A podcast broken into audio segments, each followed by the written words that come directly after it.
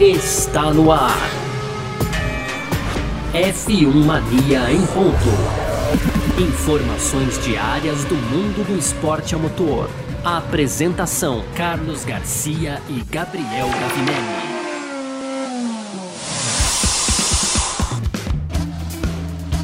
Muito bem, então, valeu demais pela sua presença, valeu você que tá ligado junto com a gente por aqui. Seja muito bem-vindo. Tá começando mais uma edição do nosso podcast F1 Mania em ponto, conteúdo do site f1mania.net. Lembrando que você sempre pode entrar lá para ficar ligado em todas as informações do mundo do esporte a motor, é, sempre muitos detalhes. Seguir a F1 Mania nas redes sociais também, sempre procurando aí por site F1 Mania, também no YouTube, você pode fazer a sua inscrição, você pode, claro, ativar as notificações aí no seu agregador de podcasts. E o negócio é o seguinte: estamos chegando à última edição desse nosso ano de 2020, tá bom? A gente volta em janeiro, claro, com F1 Mania em ponta. A gente não vai parar direto, não, fica tranquilo, a gente volta, tá bom? E assim, apresentamos para você neste ano de 2020 122 edições do nosso podcast.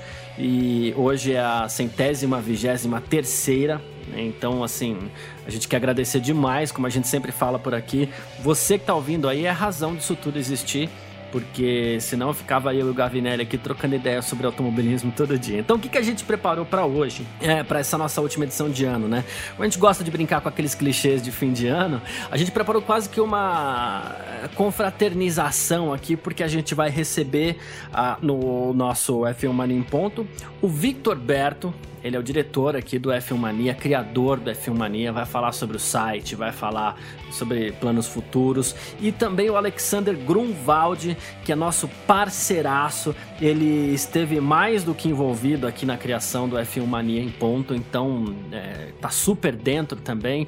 Nada mais justo do que essas, duas pessoas incríveis estarem junto com a gente nessa no, nossa última edição do ano. Então, partiu o bate-papo, porque o podcast F1 Mania em ponto tá no ar. Podcast F1 Mania em ponto.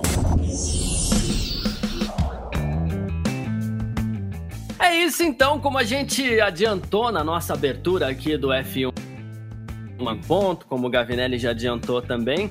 Hoje a gente vai matar aquele último dos clichês de fim de ano, né? É legal o fim de ano por causa disso. A gente vai fazendo algumas coisas aí que todo mundo gosta, é retrospectiva, é eleição de melhor corrida, essas coisas todas aí. E hoje a gente vai fazer uma edição, a última do ano, como a gente já explicou para vocês ao longo dos últimos dias aí. A gente vai fazer quase que uma confraternização, né? E para isso a gente chamou dois grandes parceiros, é, assim, o, o Vitor Vitor Berto, que é o responsável por todo o F1 Mania, e o Alexander Grunwald, é responsável pelo canal Fórmula Grum, também pelo podcast Mundo Afora, que já participou uma vez aqui, inclusive, do nosso do F1 Mania em ponto. Então é isso, né? Hoje é quase que um, um dia de, de, de, de, festinha de fim de ano virtual, não é, Gavinelli? É isso, Garcia. Hoje, então, primeiramente aí, bom dia, boa tarde, boa noite para todos os nossos ouvintes. Hoje é aquela despedida do ano e nada mais justo, né, do que a gente trazer aqui, então, os responsáveis também por essa bagaça toda. Eu vou colocar assim, viu, Garcia? claro que no bom sentido. Então, hoje a gente recebe o Victor Berto, que é diretor, fundador do site da F1 Mania, a quem com muito orgulho faço parte e também o Alexander Grunwald, que também, além do trabalho magnífico que faz lá na Stock Car, à frente ali é, das imagens e tudo mais, também tem o canal Fórmula Grum, é dono do canal Fórmula Grum e também faz o podcast aqui Mundo Afora também, tem o quadro lá no Fórmula Grum Mundo Afora, que é aquele panorama dos brasileiros no exterior. Então é isso, Garcia, hoje é festa, fim de ano, bate-papo, vamos lá, eu vou começar chamando o Victor Berto aqui, então para dar o seu bom dia, boa tarde, boa noite. E também falar um pouco sobre o ano de 2020, né? Um ano muito bom. Já adianto aqui, já dou spoiler que foi um ano muito bom da F-Mania. fala, Vitor. Fala, Gabriel. Fala, Garcia. Fala, Gru. Tudo bem? E aí, pessoal, tá ouvindo a gente? É um prazer estar aqui participando pela primeira vez do podcast. Esse podcast que é um grande sucesso. É, a gente vê pelos números, vê pelos comentários das pessoas. É, quando eu ouço sempre conteúdo maravilhoso, então é muito legal poder participar aqui essa primeira vez. Bom, falando do F1 Mania, é, o ano foi muito bom, né? A gente começou, obviamente, assim como o mundo inteiro passando por essa pandemia, a gente ainda vive. É, já se passaram nove meses e a gente ainda está tá vivendo isso, é, com uma expectativa de que melhore no futuro, apesar de, falando de maneira realista, a gente sabe que ainda tem um caminho pela frente, mas lá no comecinho da pandemia a gente enfim, deu uma sofrida como todo mundo, né? O 1 foi adiado, então isso também acaba prejudicando um pouco o nosso conteúdo, né? menos coisa para falar, menos coisa acontecendo. Mas aí lá em julho a Fórmula 1 começou, a gente iniciou uma parceria com o Terra, é, se tornou o canal de automobilismo do, do portal Terra. E desde então os nossos números cresceram muito, é, graças a, ao conteúdo que, que, todo mundo que trabalha no site gera, seja dentro do próprio site, em forma de texto, mas também é, aqui no podcast, no canal no YouTube. No canal no YouTube a gente começou a fazer vídeos diários, assim como aqui no, no, no podcast também, edições diárias. Então a gente deu fôlego novo, uma cara nova também para as nossas propriedades, por assim dizer, e aí começaram a vir recordes, né? O, o site bateu todos os recordes de audiência próprios, até o ponto de chegar a se tornar líder do, do ranking ali, se a gente pode chamar, de audiência entre os canais, né? entre, os, entre os sites de auto, especializados em automobilismo no Brasil. Então, isso aconteceu em setembro. A gente vem liderando desde então, já ansioso para ver como é que vai fechar o número de dezembro, mas é, acredito que daqui para frente a gente vai fazer só coisas melhores. Eu acho que mais para frente aqui nesse podcast eu vou contar o que a gente já está preparando para 2021. É, e é isso, assim, o ano, o ano começou muito atribulado, a gente no meio desse, desse turbilhão a gente conseguiu uma parceria nova e os frutos estão vindo, né? Então, eu me lembro bem de uma conversa que eu e o Bruno a gente teve numa padaria lá na Vila Mariana. Foi em fevereiro, isso Janeiro, mesmo. fevereiro, né, Bruno? Não lembro, acho que foi fevereiro. É, ainda não tinha pandemia e e um grande parceiro, né, que agora a gente chama de conselheiro editorial, esse nome bonito. É, tivemos ali algumas ideias, alguma maneira de conseguir colocar isso para frente, é, dividindo é, alguns profissionais entre o Fórmula 1 também. Então, dali surgiram muitas ideias que a gente conseguiu pôr em prática. Eu costumo ser um pouco cético, realista, é, enfim, usem, usem as palavras que quiserem. Eu achava que ia ser bem difícil conseguir pôr tudo em prática que a gente conversou aquele dia, mas acho que, se não tudo, boa parte a gente conseguiu fazer e os resultados vieram. Daqui pra frente, ansioso por outro, outro, outra conversa na padaria, não sei quando isso vai acontecer. Para planejar mais o, coisas para 2021 que a gente já por mais, por mais pão na chapa, café é expresso e boas ideias. Show de bola, show de bola. Eu vou, eu vou até pedir licença para falar do Grum aqui, porque tanto o Grum quanto o Vitor Berto são caras que eu conheço há muitos anos, assim. E o, o Gavinelli tive o prazer de conhecer esse ano, mas é, o, o Vitor e o Grum já não sei nem quantos anos são mais. e o Grum ele é um cara de ideias, assim. Esse mesmo café que o, que o tomou com ele em fevereiro, a gente tomou um café no final do ano passado ali na Vila Mariana, um no começo do ano, inclusive no dia que seria a abertura da temporada da, da Fórmula 1 e o Grum falou assim, poxa, mas pro ano que vem tô pensando numa parada, que é o podcast Mundo Afora, com brasileiros no, no, no que estão correndo no exterior tal. E essa eu acho que é uma das suas grandes sacadas, assim, pra esse ano, porque de verdade, o podcast tá espetacular, né? Aproveitar para você, te abrir o espaço para você falar sobre esse ano também. Exatamente. Primeiro, quantos anos são, também já não me lembro mais, mas deve estar tá na faixa de 15, né? Que a gente se conhece. E, e, é muito legal ver como é que a gente continua tendo ideias e, e, colocando ideias em prática nesses anos todos, né? A gente, eu costumo dizer para minha equipe que a gente é movido pelo que a gente ainda não fez. E esse, eu acho que foi o conceito principal desse ano, que foi um ano de reinvenções, um ano de ressignificações também, se a gente pode dizer assim. E eu achei muito interessante que essa reunião que o, que o Vitor mencionou foi um mês antes de estourar a pandemia e tudo mais, e a gente colocou a, algumas metas, né? E que num, numa condição normal do mundo, né? em condições normais de temperatura e pressão do planeta, é, talvez elas fossem até mais complexas de, de serem colocadas em prática. Mas com a situação que a gente viveu, eu não sei explicar bem, mas de alguma maneira a gente concentrou mais esforços e conseguiu colocar é, tudo em prática. E isso aí se refletiu em, como o Vitor falou, tanto no, no F1 quanto no Fórmula Grum. E a gente foi colocando em prática é, é, desde formatos novos, quadros novos, a conceitos, a maneira de fazer. E isso foi se aplicando a muita coisa, né? A equipe inteira também abraçando muito todas as nossas ideias, as nossas novas, os nossos novos cenários em que a gente teve que fazer tudo remoto. Então isso também contribuiu para as pessoas é, criarem um novo gás, né? criarem uma nova maneira de ver as coisas, de fazer as coisas. E isso, isso ajudou muito nesse processo de crescimento da gente, com toda certeza. E falando sobre o podcast, a gente colocou em prática no comecinho do ano e fizemos 33 episódios nesse ano. Foi uma pequena pausa aí só na, na, na época que não tinha corrida ali, algumas cinco ou seis semanas que não tinha competição nenhuma acontecendo. A gente ainda fez uns resumos a respeito de superlicença, a respeito de brasileiro com uma Fórmula 1 e tal. E retornou quando as corridas começaram a voltar também. A gente retornou com o podcast. Então foram 33 episódios nesse ano de 2020 e muitas outras coisas que a gente está fazendo em parceria. É, no meu canal Fórmula Grum a gente também criou novos quadros, trouxe novas coisas, fiz as lives no Instagram. Foi uma coisa muito bacana também para a gente é, trazer o público para perto, né?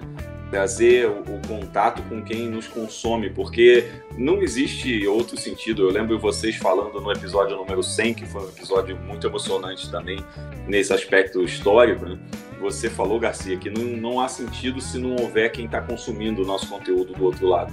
E é exatamente isso. A gente começou a ter esse feedback do pessoal que consome o nosso conteúdo é, sobre a nossa maneira de fazer, sobre o conteúdo que a gente estava criando, sobre a direção que a gente estava criando, editorialmente falando. Então, isso foi muito legal também, porque trouxe um contato maior e esse contato ajudou a gente a fazer tudo ainda melhor. Bom, pois é, legal ouvir o, o, legal ouvir o depoimento dos caras, né? É, show de bola, a gente né, saber aí é, esse não, encontro aí, esse famoso encontro não, aí de, foi café de bar aí que gerou tanto conteúdo bacana, realmente aqui na Filmania. É isso. É, é, não é no bar, porque bar, eu, é, café e pão na chave, né? Fala bar, parece que foi tomar pinga, né? Pô, boa correção, boa correção. Mas é show de bola, Garcia. No dia, no dia da abertura da temporada da, da, da Fórmula 1, inclusive, é, a gente, a gente tava num árabe, né, Grum? Porque na verdade você tava, você tava gravando o seu episódio pro, pro seu canal, onde você eu, lembro exatamente que você estava falando assim: ah, a pandemia está assustando o mundo, a pandemia pode atrapalhar a Fórmula 1. Isso era no dia, na sexta-feira. Ninguém, naquela hora que a gente estava gravando, ninguém esperava que a etapa fosse ser cancelada. E algumas horas depois os boatos ficaram muito fortes, aquilo foi ganhando peso, a etapa foi cancelada, o público estava lá no portão, uma bagunça generalizada, na verdade, que acho que foi o, o, o dá para dizer que foi um dos piores momentos assim da temporada, ou talvez um dos piores momentos que eu já tenha visto, né? E, e isso, cara, isso mexeu versões, com, com, muita coisa. Eu lembro que eu gravei duas versões, uma tendo a corrida e outra não tendo a corrida, Sim. porque a gente não sabia o que ia acontecer. Exatamente. Exatamente. E, e, eu lembro da gente depois, lá no, no árabe, a gente falando assim, pô, mas será? E a gente começou a debater porque o rumor tava ganhando força, pô, mas será que vão cancelar? Não, não, não vão cancelar. E, e cancelaram. E, cara, assim, aí gerou um hiato, e eu até falei ontem é, aqui na, na, nossa edição, depois eu vou fazer essa pergunta para vocês, que eu coloquei o, o Grande Prêmio da Áustria como a terceira melhor etapa da temporada, porque quando a Fórmula 1 voltou, aquilo mexeu com a gente de um jeito que, assim, pegou muito na emoção e, além de tudo, voltou com uma grande corrida, porque na verdade eu achei aquela corrida espetacular. Então foi assim, um presente. Vocês ficaram tanto tempo sem Fórmula 1, toma aqui um presente que vai ser esse grande prêmio da Áustria para você. E aí ficou tudo muito intenso para se trabalhar, né? Ficou, cara, ficou muito intenso porque a gente é, trouxe, enfim, era muita informação junta, né? Eu considero que para vocês, inclusive, que estão no dia a dia do factual, tenha sido ainda mais.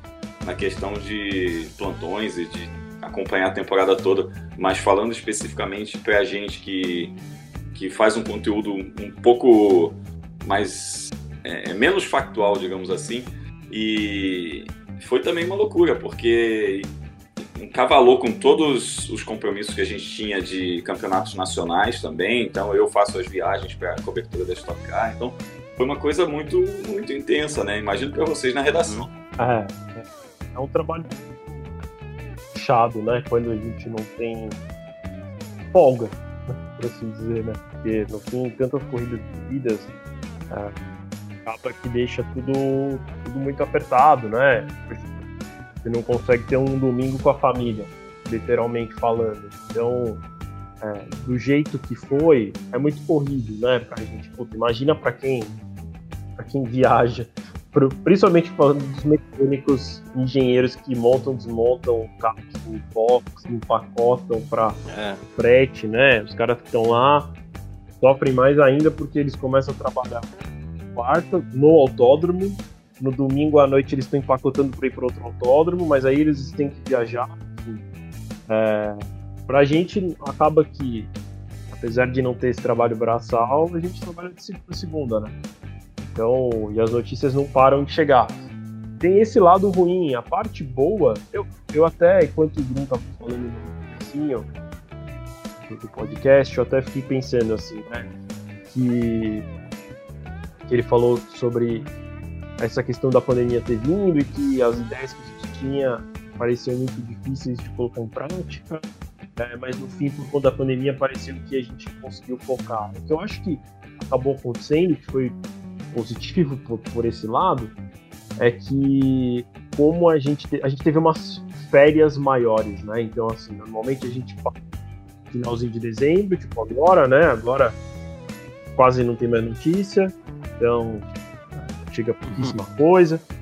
Aí fevereiro, janeiro e fevereiro é meio morno, mas não é nada muito de muita coisa, né? Cara, imagina que a gente ficou assim até julho. Então, isso deu tempo para a gente trabalhar em outras coisas. É, então, teve esse, tiveram esses dois lados, né? Do, do, dessa questão de ter juntado tudo, mas foi, foi bem cansativo, mas ao mesmo tempo, é, enquanto espectador, enquanto fã, também é muito legal você poder acordar todo domingo. Uau! A gente falou aqui, né, sobre essa, essa, temporada intensa, né? Foi realmente depois que começou o negócio não parou mais, né? Até duvidamos aí durante o tempo. Todo mundo duvidou aí que pudesse, pudesse ter 17 corridas, né? Então parecia uma coisa mais conversa do que é, do que na verdade o que poderia acontecer. Até tinha o lance comercial da Liberty, tentando lembrar aí o que aconteceu, né? Naquele, naquele, naquele antes pré-começo de temporada, né? Então a Liberty colocou ali a meta de 15, a gente sabia que era para poder pagar a TV, né, Garcia? Falamos muito aqui assim, pô, os caras vão tentar forçar 15 corridas de qualquer jeito, né?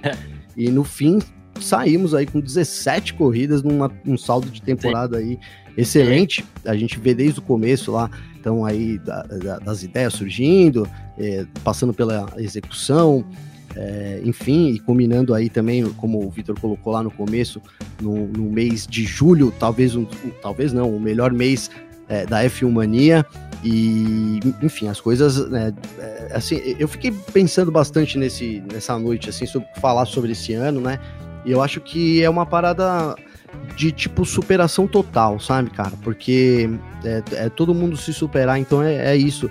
É, é, você se superando desde do, princípio da ideia, como o Vitor colocou aqui, é, o circo da Fórmula 1, todo mundo se superando também, porque, enfim, não, não tinha domingo de descanso, né? Não tinha um dia é, para ninguém, né? Então, uma temporada totalmente diferente e aí a gente tem aquela frase sempre né de é, na dificuldade né que a gente cresce então eu acho que esse ano representa isso de, de todas as maneiras né e, e, e para todo mundo né também enfim, foi um. Foi, e, e, temporada da Fórmula 1 também, né? Porque a gente pode até discutir aqui. Acho, acho que seria até um tema legal, hein? É, pensando que a gente, a gente tá começando assim, meio esquentando, né? A gente precisa dar um. É festa, né, cara? É festa. Então, assim. É festa, né? Não, é. Mas assim, aí até pra discutir, porque foi uma das melhores temporadas, cara, né? É, que eu me é, lembro, assim, tudo bem que, olha, pra, enfim, é difícil lembrar. Eu gosto de coisa mais factual, é difícil lembrar, mas eu acho que foi uma temporada muito, muito além das expectativas, dá para dizer isso. É, se a gente pensar naquele, naquela sexta-feira à noite aqui, era tipo 9 horas da noite aqui é, no Brasil, quando a gente teve, a gente já sabia, né? A conversa, lógico, caminhava para a gente ter realmente o cancelamento da etapa, que mudou tudo, né? É, enfim, num ano totalmente diferente, diferente para todo mundo, todo mundo se superando e, e culminando é, em colher os resultados. O podcast também colheu resultados bons né? A gente teve, enfim, além, do, além da participação da galera durante todo o ano, né? De, de, várias menções aí, que o pessoal até, assim, a gente pede sempre feedback aqui e é muito, muito legal de verdade, né? Não é, não é só falar assim, ah, é muito legal para que continuar recebendo, não, porque é muito importante e muito emocionante às vezes também, é, sem dúvida nenhuma. Então, assim, foi realmente um ano inesquecível e aí para a F-Mania, para mim também, né, pelo que vocês colocaram para vocês, é, para Fórmula 1, porque além de ter uma temporada incrível, esse ano vai ficar marcado, porque foi o ano da pandemia, foi o ano que os recordes foram batidos, a gente tem o Hamilton aí em 2020, né, então igualando o recorde do Schumacher, isso também, sabe, é um ano de, de muitos fatos históricos aí, sem dúvida nenhuma. Com toda certeza, eu tenho, eu tenho uma uma lembrança aqui que quando o Vitor falou a respeito do, da visão de profissional e da visão de fã, eu viajei um pouco para minha infância quando eu via a corrida de Fórmula 1, que a gente ligava a TV, aquela coisa, você não tinha ideia de como é que estava o tempo, como é que estava nada, né? E quando ligava a TV e o Galvão soltava lá os da de Globo, com aquele áudio bem rudimentar, e você via os guarda-chuvas no grid, a gente falava, caramba, tá chovendo, vai ser corrida com Sim. chuva, né? E dava aquela emoção na gente. E Cara, quando a gente começa a trabalhar com o negócio, frequentar o autódromo trabalhando, você sabe que um, um, dia de corrida com chuva é um perrengue, é um negócio daqueles, né, cara? Todo mundo se ferra, né? Então, inclusive piloto, né, que, que, que tá lá no tá lá tentando guiar sem enxergar uhum. direito. Mas é aquela coisa, a visão do fã e a visão do profissional, elas são complementares, né? E, e isso que o Gabriel falou da gente encontrar as oportunidades também é muito interessante não é só lamúria, não é só aquela coisa de você falar, nossa, puxa vida, que ano difícil e tal. A gente vai criando as oportunidades e vai encontrando os caminhos, isso é muito importante. Né? E então eu, eu considero que esse ano foi um ano que a gente fez isso. Foi um ano que todo mundo fez isso. Eu estou falando da gente né, daqui, né? Na parte da, da, imprensa, na parte do F-Mania, na parte do Fórmula 1, mas eu estou completando isso para todo mundo, né? Pessoal que trabalha na Fórmula 1, pessoal que trabalha na Stock Car, todo mundo teve que se reinventar um pouquinho e encontrar novos caminhos, até porque foi um evento sem público, então isso afetou entregas e ativações dos patrocinadores. Então, é uma coisa muito mais é, complexa do que as pessoas imaginam no primeiro olhar. Mas é, a coisa de trabalhar seguidamente e aí a gente, eu vejo fãs falando assim, nossa, por que, que não tem Fórmula 1 todo fim de semana? Essa coisa de ter três finais de semana seguidos. Cara, é, o pessoal trabalha durante Sim. a semana também, não é só o fim de semana. Não é um trabalho de sexta a domingo, né? Então, quando, quando você tem um triple header, como, como eles chamam, significa que o pessoal trabalhou de uma segunda-feira até quatro sextas-feiras depois. Né? É um negócio de maluco, né? É uma sequência de maluco, dá quase um mês inteiro. Então, esse tipo de coisa também é, fora de casa, fazendo deslocamentos às vezes muito Fora grandes, de casa, né? longe de a família. A gente está falando tudo, aí né? em âmbito global, a Fórmula 1, né? então são deslocamentos muito grandes, mas é uma coisa que né, o pessoal que está só assistindo talvez não tenha dimensão do quanto é, o apelido circo para a Fórmula 1 faz muito sentido, que é a coisa de você armar tudo numa uma praça é, diferente a cada fim de semana. E aí muda, desmonta tudo, monta de novo em outro lugar e tudo tem que funcionar perfeitamente, sabe? Todas as coisas têm que funcionar contento e, e o público ter o seu entretenimento. Então isso faz muito sentido e isso se, se refletiu também na nossa criatividade, na nossa maneira de fazer as coisas, de criar as coisas. Então 2020 eu considero um ano muito frutífero nesse sentido para todo mundo, que lida com isso, porque que o, o que o Gabriel mencionou agora há pouco da Fórmula 1 e soltando o calendário aos poucos, né? Quem trabalha com, com essa parte de televisão, entrega de patrocinadores e cotas e direitos, enfim, fica louco quando o calendário não sai até o fim do ano.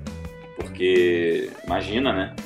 Você precisa vender para os seus anunciantes quantas etapas vão ser, é, passar para os seus patrocinadores, montar grade de televisão, passagem, envolve né? tudo isso, né?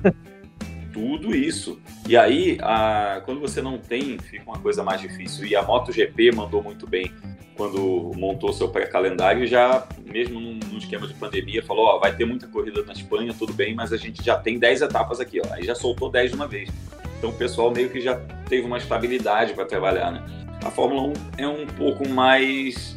É, digamos assim, é um caminhãozinho um pouco mais alto, né? Então a Fórmula 1 teve um pouco mais de dificuldade com isso, foi soltando o calendário pouco a pouco. Acho que a primeira versão só tinha oito, né? E aí foi, é, passou para 10, passou para 13, e aí até a gente chegar nas 17. Mas também foi importante a, a, Fórmula 1 conseguir fazer essas 17 corridas. Cheguei a acreditar em determinado momento que a gente não teria uma temporada 2020, sim uma temporada 2020 2021, sabe? Uma coisa montando com as duas, quando começou a cancelar Mônaco, cancelar Canadá. Azerbaijão. Eu falei, cara, vamos montar metade, primeira metade do ano com a segunda metade do outro e vamos fazer uma temporada única. Mas felizmente a Fórmula 1 conseguiu e isso é louvável, cara. Foi um trabalho, um esforço coletivo, um esforço de muita gente. Eu acho que é, a Fórmula 1 está de parabéns. A gente cobrava muito aqui no, no, no Em Ponto a questão do, da quantidade de etapas que a Fórmula 1 deveria anunciar. Ah, anuncia que vai ter, sei lá, vamos pegar pelo número que foi fechado né, no fim das contas. Anuncia que vai ter 17. Depois negocia é, onde vai ser, porque assim, pelo quesito esportivo, a gente sabe que o, a quantidade de etapas ela tem uma influência muito grande, né? As contas que você precisa fazer para ser campeão, é, você precisa saber quantas etapas você tem. Inclusive, né? Você economizar motor e sim, tudo mais, né? Sim, que é algo, inclusive, que a, a Stock Car aqui no Brasil fez muito bem, ó. Depois a gente negocia onde vai ser, mas teremos as duas etapas. A, a Stock Car abriu o campeonato falando isso. Né? Como vai ser? Não sei. A gente vai acertar de uma forma que, que a gente vai, vai ver aqui o que é possível, porque a gente entende as dificuldades de um momento como esse de pandemia, mas a gente já sabia quantas etapas seria. E a gente cobrava isso da Fórmula 1, apenas que a Fórmula 1 apresentasse a quantidade de etapas. Mas ainda assim, a gente sabe que é difícil mesmo dessa forma, e a gente ressaltava isso aqui também, porque é, vai que depois você não conseguisse cumprir as 17 etapas e, e isso teria uma influência negativa também na, na disputa do calendário. Bom, vamos subir a vinhetinha para a gente continuar nosso papo aqui e partir para mais um bloco. F1 Mania em ponto.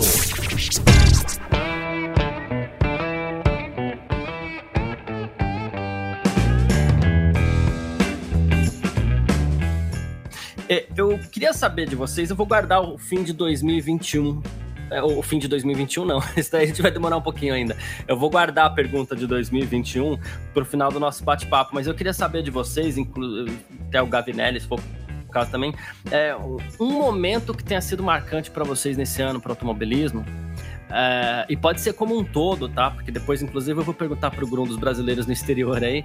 É, mas, assim, um momento que tenha sido marcante, que você fala assim: olha, isso aqui, toda hora que eu penso nesse ano difícil, isso me vem à cabeça. Aí se o Vitor quiser começar, o Grum também, fiquem à vontade. Cara, é, eu não vou falar de nenhum momento muito é, altruísta e bonito, assim, não me veio nada na cabeça assim de bate-pronto, mas eu acho que é, falando especificamente da Fórmula 1, que eu acho que foi muito legal nesse ano é, é que eles foram para novos barra antigos autódromos, né? Autódromos que não estavam no calendário original. Eu acho que isso fez muita diferença no ano. Tá? Então, assim, nos resultados, nas disputas, é, eu acho que fez muita diferença mesmo assim, na temporada. Eu acho que a gente não teria tido uma temporada com. Se não me engano, acho que foram 12 pilotos esse ano. É, sim, foram 12 pilotos diferentes no pódio esse ano, em 17 etapas. Né? Eu acho que se a gente tivesse tido é, todas as etapas planejadas originalmente, eu acho que a gente não teria tido 12 pilotos diferentes no pódio. É, porque eu acho que isso fez muita diferença, né? Os caras foram um pouco além só da visão comercial e quantos países pagam, né? Porque a gente sabe que assim, China paga uma fortuna para receber a corrida, Singapura paga uma, uma fortuna para receber a corrida, é, que, que os garantem no calendário, independente do circuito ser bom ou ruim. Né? Então, isso acontece em, em vários locais. Óbvio que fez falta algumas etapas como Mona.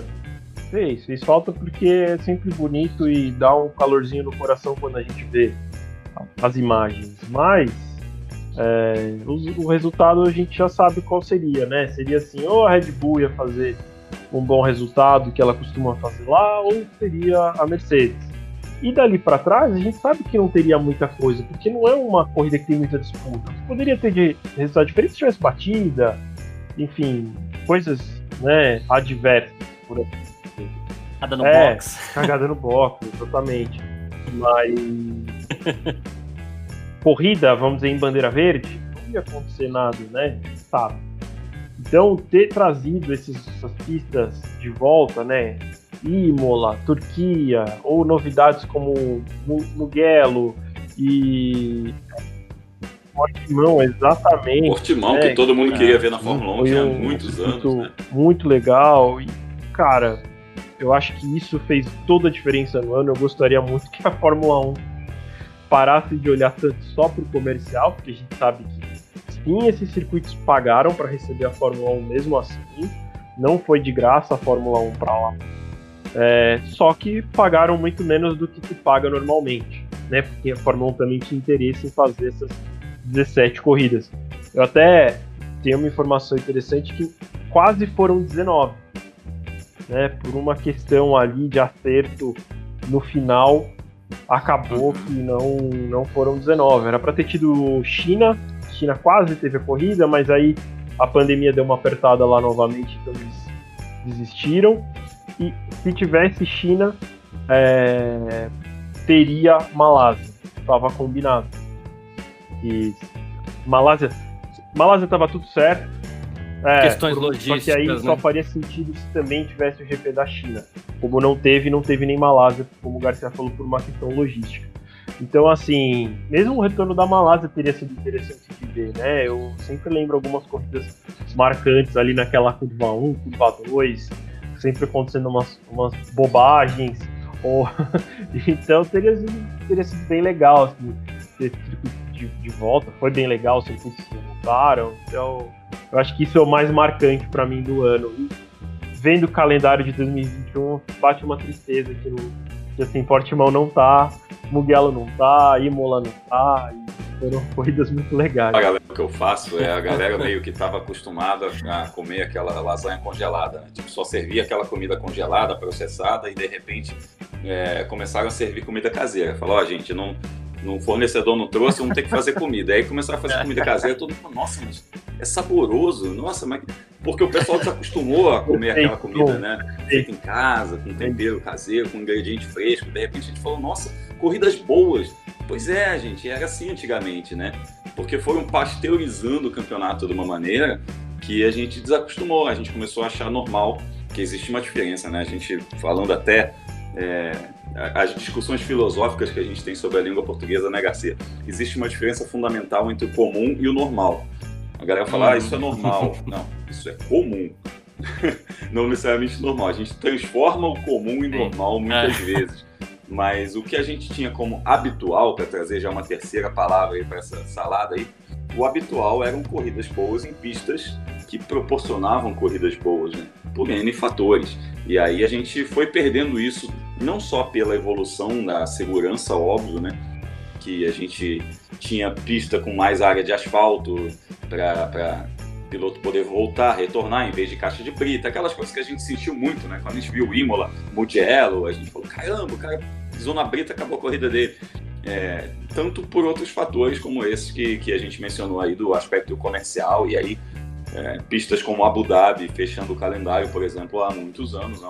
Para a gente é uma, é uma aberração, né? Para a gente que cresceu vendo é, Suzuka e Adelaide fechando o calendário. É o mesmo GP do Brasil, né, né? De repente você vê uma pista com Pois é, e depois Interlagos, né? Depois de alguns anos Interlagos, a gente vê Abu Dhabi e a gente olha e fala, nossa, que desperdício. Mas é. a gente sabe por que, que Abu Dhabi está lá, né? Por causa de grana. É, mas esse, esse ano meio atípico trouxe isso. Eu achei esse elemento muito interessante também. Para mim, o grande destaque desse ano na Fórmula 1 é isso. É a gente ter uma pitada de Fórmula 1 raiz. E aí a gente sentir, tanto com pistas que retornaram, como foi o caso de Imola, como pistas é, Turquia, como pistas novas, que Portimão, é, Mugello, a gente teve esse tempero. Né? E justamente a gente olhar em perspectiva, a gente percebe que as melhores corridas, não por acaso, foram nessas pistas. Né? E aí, você vê o GP do Sakir, que foi o, o circuito do Bahrein, que a gente já conhece, mas no, no Alter Loop, no anel externo. Então, esses, essas melhores corridas, não por acaso, vieram dessas pistas. Eu acho que isso está é, extremamente ligado uma coisa a outra. E eu já queria até emendar, já que você perguntou do momento mais marcante do ano. Cara, para mim, o momento mais marcante do ano foi trabalhando. Não, não tem como ser diferente para mim, porque a gente passou um primeiro semestre muito complicado, tendo que fazer é, muitas entregas digitais, porque ninguém saía de casa, ninguém fazia nada, não tinha corrida, não tinha corrida acontecendo lá fora, não tinha corrida acontecendo aqui dentro. E eu participei da, de, um, de um momento que eu considero histórico, que foi a, a primeira etapa da Stock Car nessa temporada de 2020 em Goiânia, cheia de protocolos de segurança, protocolos de saúde, com restrição imensa de acesso. E vocês sabem muito bem, numa etapa da Stock Car, tradicionalmente a gente tem, contando com as categorias suporte, né, Stock Light e tal, a gente tem na faixa de 4 mil pessoas trabalhando no autódromo, só trabalhando e devia ter ali, cara, umas 300 pessoas. Foi uma coisa que foi um tanto assustadora até você olhar tudo aquilo tão vazio, mas ao mesmo tempo foi uma coisa cheia de significado. Quando tocou o hino nacional com uns 25 carros no grid ali, eu estava ali, eu só agradeci por estar ali, não só por fazer parte desse momento histórico, por ter isso como uma memória minha, mas por de alguma maneira estar fazendo parte desse desse fronte dessa galera que foi à luta. A gente fez essa analogia até em casa na época. Pô, eu tô indo pro front para lutar pelos que não podem estar lá. Né? A gente sabe que dessas 3, 4 mil pessoas que costumam é, estar numa etapa, muitas tiram seu sustento do fato de existir a etapa. Então, se não tiver o campeonato, não tiver a corrida, essas pessoas não têm como colocar comida em casa. E a gente estava trabalhando não só por nós, mas por essas pessoas também. E isso teve muito significado para mim. É, e além disso, é, além disso, quando o Grom faz esse. Sensacional. A gente é, volta a outra coisa que a gente até citou ontem aqui. É, no momento onde as pessoas precisam ficar em casa, e no momento onde as pessoas de verdade estão ficando loucas da cabeça porque não tem o que fazer. É, o, o, a, eu, o Grande Prêmio da Áustria, por exemplo, foi muito significativo para mim, porque não tinha nada, tinha que ficar em casa e assim, é, legal, eu até gosto de ver as corridas antigas, jogos antigos que passaram e tudo mais, então, tudo muito legal, tudo muito bacana, mas assim, a gente quer ver o mundo acontecendo, a gente quer ver algumas coisas acontecendo. E quando o Grum fala assim, poxa, nós somos pro front fazer a Stock Car acontecer, aquilo foi maravilhoso, por quê? Porque tinha atração, tinha entretenimento para quem é, precisa ficar em casa, para quem, porque o ficar em casa é a colaboração, tinha é, então, também, é a né? colaboração né? de cada um e a gente precisa de alguma coisa, não adianta só ficar olhando para a parede ou então, sei lá, ligar um PlayStation, alguma coisa assim. Não, você tem que ter alguma coisa a mais, tem que ter alguma coisa acontecendo, a sensação de movimento do planeta, né? E, e quando o Grum vai para front, faz a Stock Car acontecer, quando as pessoas vão para a pista lá para fazer a Fórmula 1 acontecer, essas pessoas também estão lá nós, porque não dá para ir para bancada, então não é para vender ingresso, é para fazer a coisa acontecer para poder gerar entretenimento também. O entretenimento ele é muito importante nessa hora e nesse caso é, fica aqui até um muito obrigado a todos que de alguma forma puderam é, colaborar com isso pra gente, porque olha, a gente fala uma coisa, a gente tava ficando louco naquele começo, viu? Não, olha, eu quero fazer um complemento, só, não ao, ao, que o Grum falou, um relato sensacional sobre isso também, a gente, é, mas no sentido de que a ficha não caiu, né? A gente ainda, eu, eu acho que a ficha não caiu ainda, né? Porque foi um ano tão, tão rápido, né? Então, não sei, senti um pouco.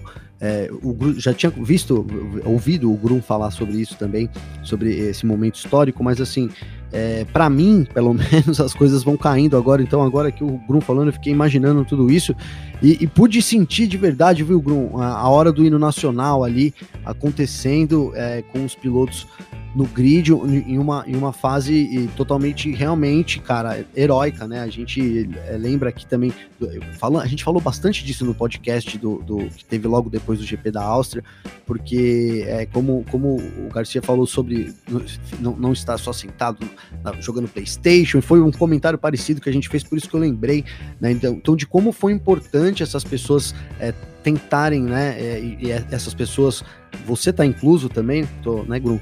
É, tentarem trazer um pouco da, da, da normalidade dentro de um, de um, mundo totalmente anormal, mas que era importante para dar aquele sentimento de continuidade, né? De que as coisas.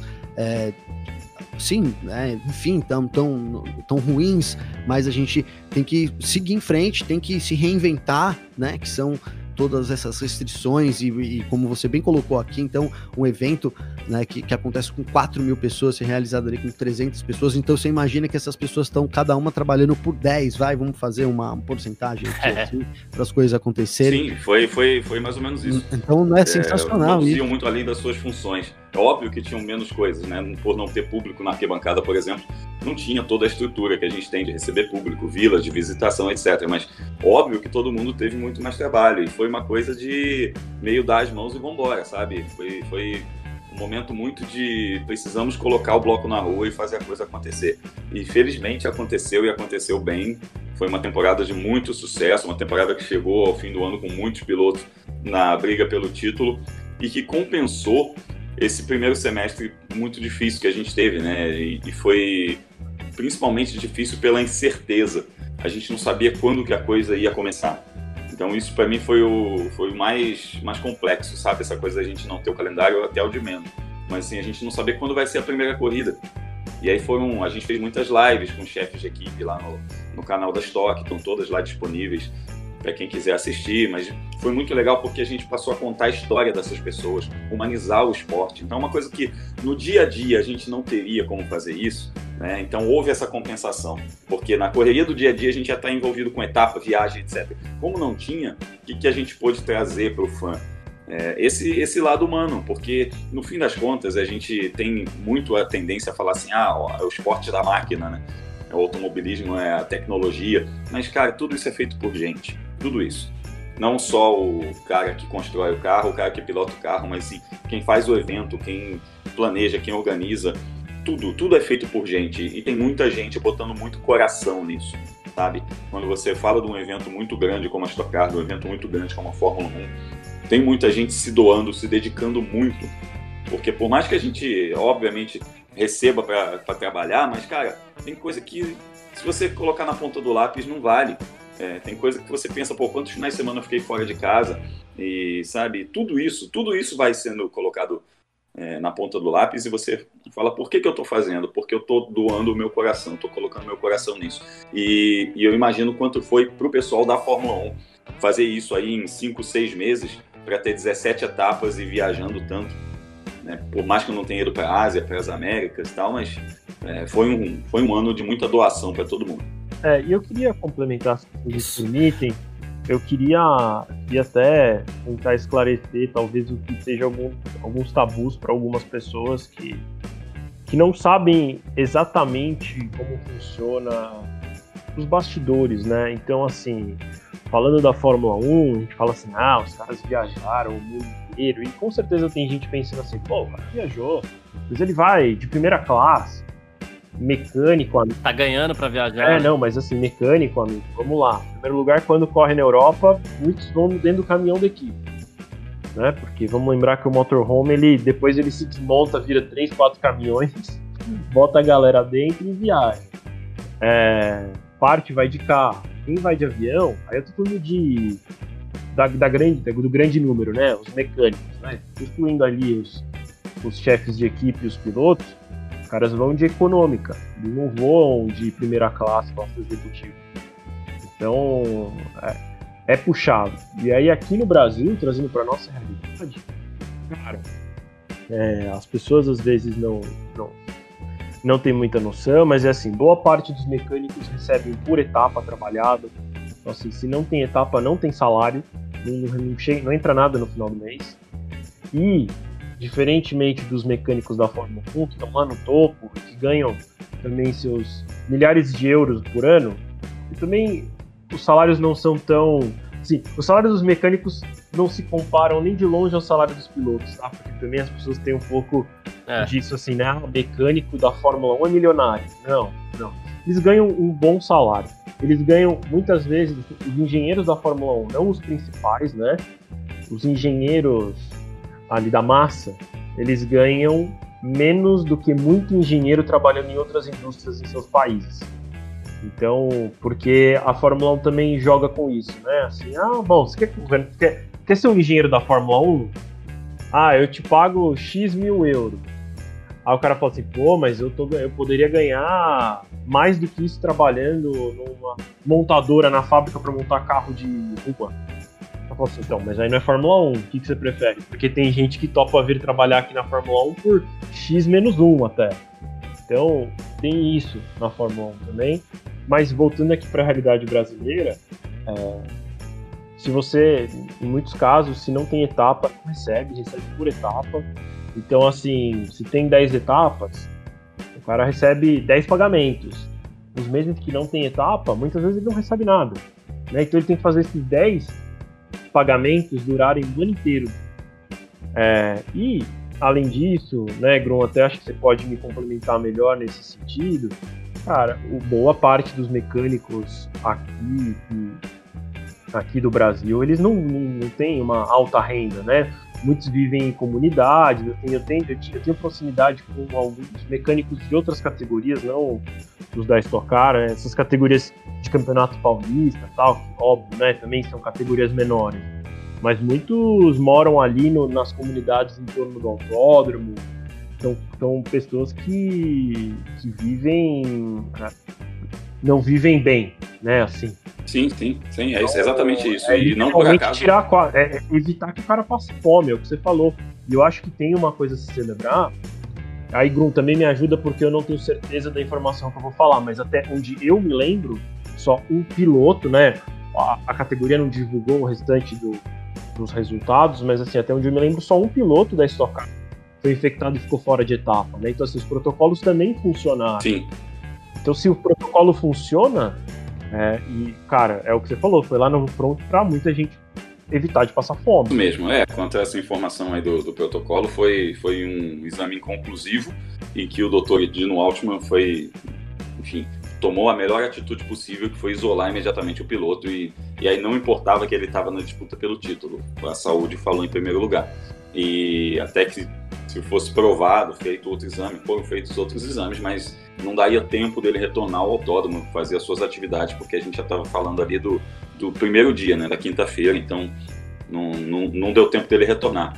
É, mas a bolha foi muito, foi muito rigorosa, cara, e só eu vou voltar ao ponto dos mecânicos aí que você falou, mas a bolha foi muito rigorosa nesse sentido também da gente não ter tantas viagens de avião. É, eu fiz duas etapas esse ano só que foram de avião.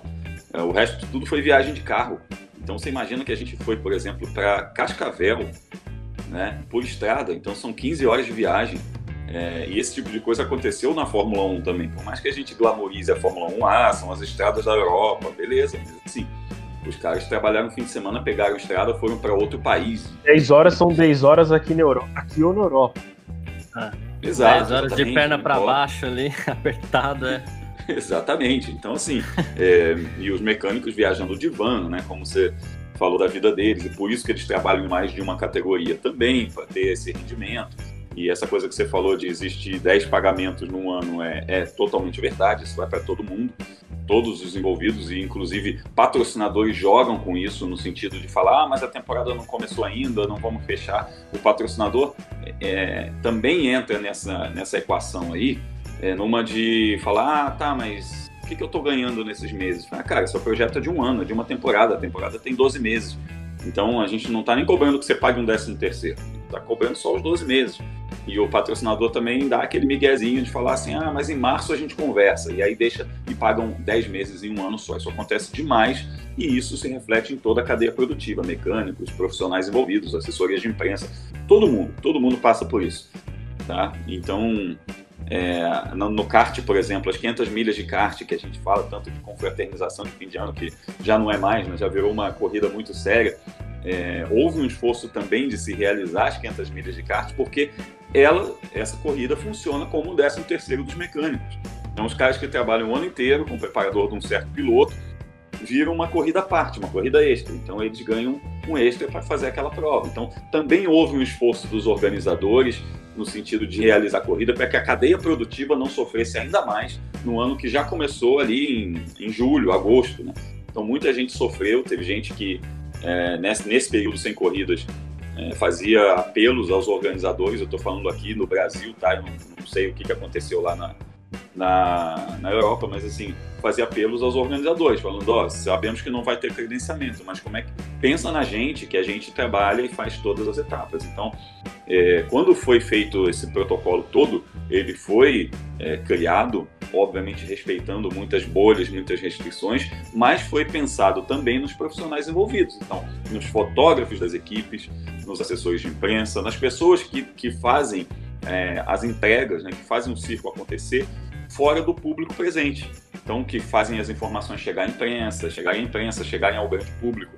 É, então, todas essas pessoas fazem parte de uma cadeia produtiva imensa que não podia parar. Então, por isso foi tão importante também todas essas categorias. Aí eu falo da NASCAR, falo da MotoGP, falo da Fórmula 1, falo da Stock Car, de todas as categorias é, se mobilizarem para realizarem os seus campeonatos dentro de uma possível segurança para que essas pessoas também pudessem ter o seu ganha-pão e sobrevivessem a esse ano muito louco. Né? É isso.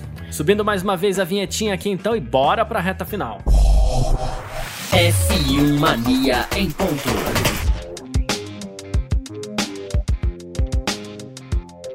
Ah, bom, vamos aproveitar aqui na ordem é, o Vitor e depois o Grum para falar sobre 2021, né? A gente está é, atingindo o tempo desse bate-papo, dessa nossa confraternização. Nossa confraternização tem horário para acabar, né? Então, é, para você falar um pouquinho de 2021 para a F1 Mania, é, assim, o que você espera mais, o que, que, pode eventualmente vir de novidades aí, coisas que você, claro, possa é, anunciar, porque eu sei que tem coisas legais vindo por aí, mas se não puder falar tudo, não tem problema também não. Mas fala um pouquinho de 2021 pra gente, Vitor. Cara, 2021 a gente já começou a planejar, obviamente, né? A gente sabe que 2021 de verdade, de verdade, para quem acompanha o automobilismo, começa em março, né? Até porque eu e o Gabriel, a gente estava conversando ontem, é, ia começar agora em janeiro com a Fórmula E, Fórmula E já adiou a etapa de Santiago, não tem data para quando vai começar exatamente, tá meio nebuloso. Então a gente também ganha um pouquinho de respiro e fôlego do nosso lado.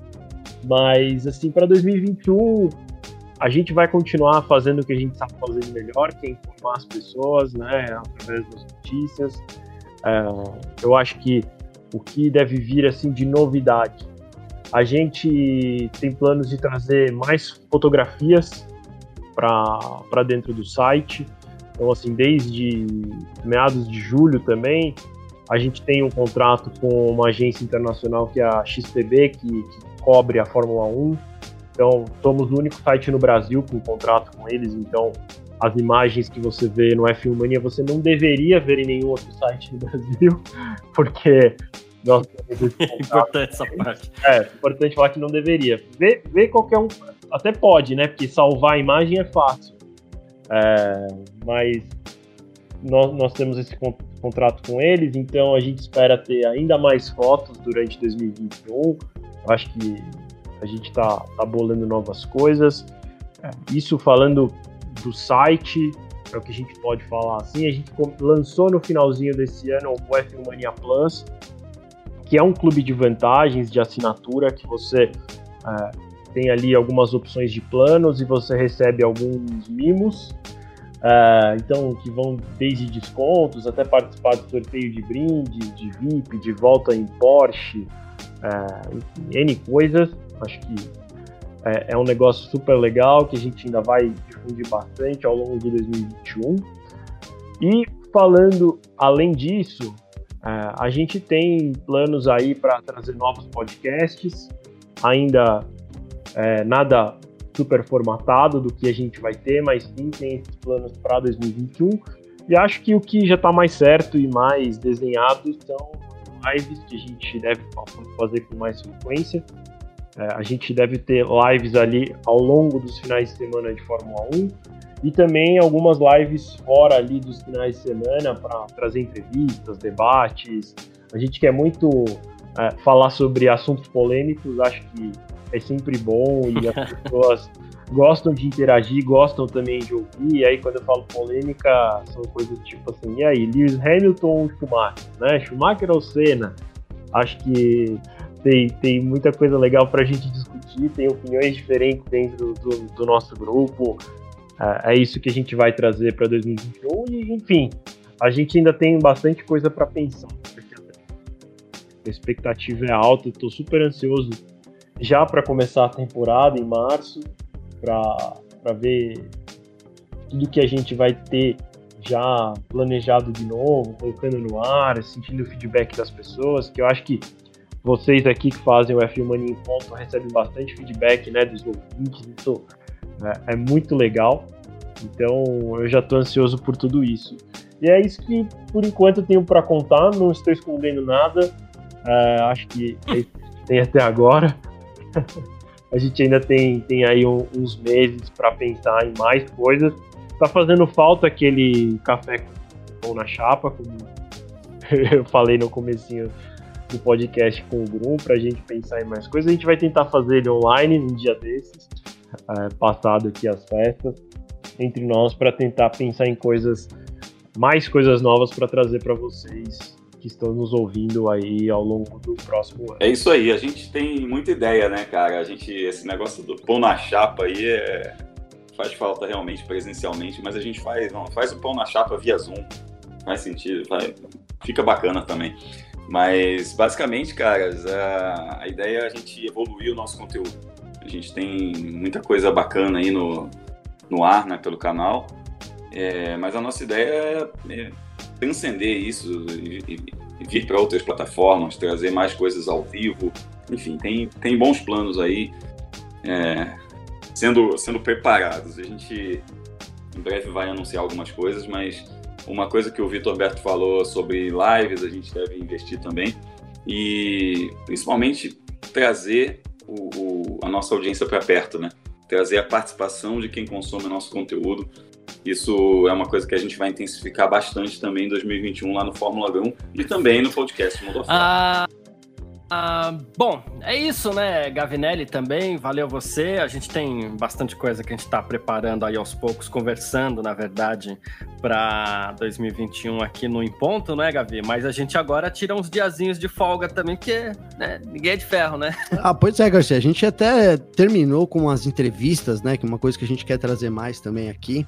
É, esse lance da participação também aí do, do, do Grum, do Vitor, é uma coisa para a gente pensar em 2021, né? Tentar, é, enfim, trazer mais convidados, algum formato assim, seria uma coisa legal. Isso eu tô, a gente, tá, a gente faz briefing no ar, às vezes eu tô eu fazendo briefing no ar, depois você pode me desmentir, viu, Garcia? Não tem problema não, né? Mas beleza, e é, esse lance dos programas com a galera também, com a participação do, do pessoal, a gente fez três edições, né? Em, em, nesse ano. A gente pode fazer mais no ano que vem, mas tem muita coisa nova também. E é isso, vamos, vamos tirar uma folga até para poder refrescar a cabeça e, e, aí vir essas ideias, né, Garcia? E parabéns para vocês, viu? Porque é, programa diário, eu sei bem, fiz televisão durante mais de 10 anos, eu sei bem como é que é isso. Programa diário, seja qual for a plataforma, olha, exige demais e vocês estão muito de parabéns. Valeu, é, vindo de você é um... Show de bola, valeu. Viu? Em dobro aqui, viu? Mas é isso, gente. O Grum e o Vitor vão falar para vocês deixarem em redes sociais aí do site do Fórmula Grum, todo mundo. Se bem que as suas redes sociais já são o, Fórmula, o próprio Fórmula Grum, né? Mas deixa as redes sociais aí pra gente se despedir também. É isso aí. Qualquer plataforma, qualquer rede social, você procura por Fórmula Grum, com N de novidade no final, né? Fórmula Grum. E, e, obviamente, o canal no YouTube, que a gente está com bastante conteúdo bacana. Tem foi um ano que a gente fez mais de 100 vídeos, colocou mais de 100 vídeos no ar nesse ano de 2020. Então, realmente é uma coisa que me traz uma sensação de realização muito grande. E, enfim, vem coisas novas por aí. A gente vai colocar muito material ainda é, das lives no ar, tem coisa ainda sendo produzida, é, vocês não perdem por esperar. convido também o pessoal que acompanha o, o Em Ponto a acompanhar o nosso podcast Mundo Afora, que está aqui no mesmo feed. Se você já assina o feed do F Mania para acompanhar o Em Ponto, acompanha também o Mundo Afora, em que a gente fala dos brasileiros competindo no automobilismo internacional. O mundo afora é meio multiplataforma também, como tudo que a gente está falando multiplataforma, né? Então lá no, no meu canal Fórmula 1 eu tenho semanalmente o Giro Mundo Afora, que é um resumão. A gente coloca aí com participações dos pilotos, resultados e tudo mais. Então semanalmente a gente faz um resumo do que está acontecendo com os brasileiros e tem o podcast onde a gente analisa, junto com o Felipe Giacomelli e o Leonardo Masson, a gente analisa tudo isso.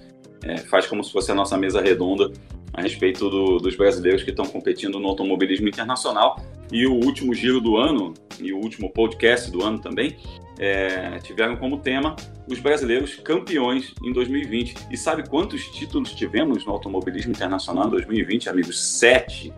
Sete brasileiros campeões. Então, se você quer saber mais a respeito disso, acessa lá youtube.com.br Fórmula 1 e também o podcast F1 Mania Mundo Afora, para você ficar por dentro de tudo sobre os brasileiros no automobilismo internacional. Valeu demais, amigos.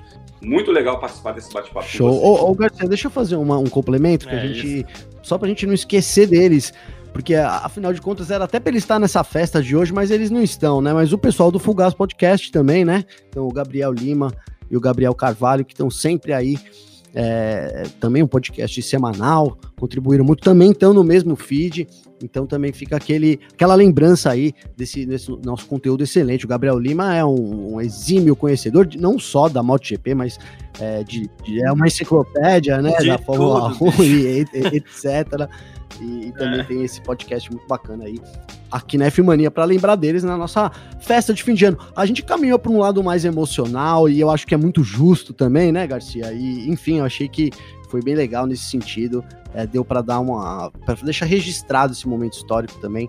É, que, que não, não dá para negar, né? Não dá para negar que foi um ano bem diferente. Então, fica tudo isso registrado aí, muito bacana, Garcia. É isso, perfeito. É, grande abraço para os Gabriel fiéis aí. É, o conteúdo deles também é espetacular para quem curte moto. E, e, como você falou, o Gabriel manja, o Lima manja não, não só de moto, mas manja de tudo. Que você perguntar para ele, ele tá sabendo, viu? e, pois Vitão, é. É, suas redes aí, as redes da Filmania, pra gente se despedir mais uma vez também. Bom, gente, para seguir o F-Mania nas redes sociais é site F-Mania, seja no Facebook, no Twitter ou no Instagram. E no YouTube é F-Mania mesmo youtube.com.br Filmania. Lá também tem vídeos diários, assim como a gente faz, produz aí com, com vocês, como o Grum falou, o conteúdo de altíssima qualidade, é, é um podcast sensacional. Cara, eu, como, como vocês sabem, né, eu ouço, normalmente no meu, no meu tempo de fome, eu ouço é, outros podcasts, né, eu ouço muito sobre cultura nerd, games e tudo mais. E, cara, o, o encontro me pegou de jeito assim que é muito, muito, muito legal. E vocês dois é, criaram uma química muito boa ao longo do ano. É, acho que nossa escolha de colocar essa dupla aí, Gavinelli e Garcia junto, foi muito, muito feliz. Cara, e é engraçado que vocês nem se conhecem pessoalmente, né? Tudo aconteceu ao longo da pandemia e deu tão certo, parece que vocês se conhecem há muitos anos. é muito, muito, muito bom ver isso. falou aqui já, é verdade. Química não é só uma matéria né, do colégio. é que nossos Nossa, briefings é, diários demoram quase uma hora. É, pois é, tem o que vai ao ar é um terço do que a gente fala, né, Garcia? Então, muito, muito bom é, ter vocês aqui. Eu queria agradecer pela, pelo empenho que vocês têm tido em trazer conteúdo para todo mundo todos os dias. Como o Grum falou, eu sei que o trabalho é grande e eu sei que vocês sabem que ele é, é reconhecido, né? Eu acho que, que, é importante que todo o trabalho seja sempre reconhecido e vocês veem os números, os feedbacks que as pessoas dão, nos feedbacks que nós damos para vocês. Então, parabéns, muito obrigado mais uma vez. Para quem está ouvindo, muito obrigado é, pelo acesso no site ao longo desse ano, pelo listem aqui no, no Spotify, no, no, enfim, nas plataformas de áudio, né? No, pelo, pelos views no YouTube, pelos likes no Facebook, Twitter e Instagram. Obrigado por estar conosco. Foi muito bom, muito bom. Foi o ano que a gente falou com mais gente nos nossos quase 19 anos de história. Então, é, eu não tenho outra palavra que não seja obrigado. A gente se encontra de novo em 2021. O site não para, né? Tem notícia todos os dias. Teve gente veio me perguntar se o site ia parar no final do ano. Tipo assim, ah, vocês vão postar notícia no final do ano? Sim, se, tem, se tiver notícia, sim. É, e sempre tem, então é. a gente não para nunca. É, eu espero receber um convite de vocês em 2021 para voltar a participar aqui, porque foi muito legal. Um grande abraço. Então é isso, gente. Muito obrigado. Vou aproveitar também aqui é, para agradecer todo mundo, é, deixar contatos. O Gavinelli vai deixar dele aí também nesses dias de folga. Quem quiser fazer alguma pergunta, algum elogio, crítica, como a gente sempre fala, tem meu Instagram lá, o Carlos Garcia FM, meu Twitter, arroba Carlos Garcia também. Fica à vontade, tá? Tá, tá, tá liberado para quem quiser conversar. E mais uma vez, assim, agradecer ao Grum pela força, não só pela participação. Não estou agradecendo nenhum dos dois pela participação aqui, porque na verdade a participação ela é o agradecimento por vocês, por toda a força aí. O Grum pelas conversas, pela e quando eu falo a força, assim, quando eu cheguei para ele falando até da própria ideia do em ponto, que ele falou, não, vamos carregar, vamos para frente. O Vitor ter aberto esse canal para a gente também, que é um canal de muita credibilidade, que vem crescendo bastante, merecidamente pelo grande trabalho. Então, quero aproveitar para deixar o meu agradecimento aos dois aí pela força, pela parceria e tudo mais. Grum, Vitor e Gavinelli também. Como o Vitor falou, a gente nem se conhecia, né? Foi apresentado por eles aí. Pô, deu super certo mesmo. Então, muito obrigado a vocês e, como eu sempre digo todo dia, valeu você também, Gavinelli. valeu você, valeu você, valeu, obrigado, Vitor, como sempre, aí essa parceria, nossa, eu não sei quantos anos dura, mas já faz um, um longo tempo aí. É, é, show de bola também colher um pouco desses frutos aí, com certeza. O Grum, é, pelas críticas, pelos elogios também, sempre. É, eu digo aqui, eu falei isso o ano inteiro, que as, a gente aprende mais nas críticas, cara. Não sei se é se sou só eu, acho que é todo mundo, né? Mas eu aprendo demais, cara. Então, é, o, o, que seria o que seria de mim sem as críticas, claro, sem os elogios também fazem parte, né? Mas sem as críticas que eu recebo. Então, eu agradeço a todos vocês aí. É, por isso, eh, pelo programa, pela eh, oportunidade da gente estar tá aqui. E o Garcia, né, meu, pela essa parceria aí, como o Vitor colocou, a gente falou aqui durante o ano todo, a gente não se conhece pessoalmente. Às vezes eu olho as fotos do Garcia, tava até fazendo isso esses dias. O Garcia tá com a foto dele no Instagram, Vou até abrir aqui. Ele na, tá na piscina nadando, todo folgadão. É. Aí eu fiquei olhando e falando, cara, olha, pode crer, é o Garcia lá, todo folgadão. Mas a gente não se conhece, é, muito louco isso, mas certamente é, não vai faltar oportunidade em 2021. Acredito, torço por isso também. E é isso, cara. Obrigadão por tudo, viu, Garcia? Tamo junto aí. Como eu sempre falo aqui, né? Quando eu, eu recebi o convite, eu sempre falo, não, eu falei umas três, quatro vezes, mas vou registrar nesse daqui de hoje também que eu, eu recebi com uma grande responsabilidade, sem dúvida nenhuma. E até fui procurar estudar bastante, li algumas coisas, até uns livros que eu já citei durante todos esses programas aí também. E, enfim, então foi uma grande responsabilidade e eu acho que essa dificuldade de, de ter que fazer uma coisa de, de uma hora para outra, vou colocar bem assim, é, foi o que é, é sempre assim, né? E, e foi mais uma vez. E, e, eu agradeço muito também a Deus, cara, principalmente por sempre me capacitar, cara. Então, na, na primeira dificuldade que eu tenho, eu, eu peço, ó, me, me capacite, porque é, sempre preciso dessa ajuda.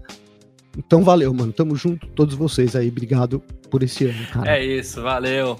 É, tô aí, muito obrigado. A gente volta logo na primeira semana de janeiro ali. Na segunda a gente tá trocando de novo aqui no nosso F1 Mania em ponto. Claro, a gente vai anunciar nas redes sociais, não só da F1 Mania, como nas nossas particulares também. Muito obrigado todo mundo. Valeu. Abraço. Tchau. Informações diárias do mundo do esporte a motor. Podcast F1 Mania em ponto.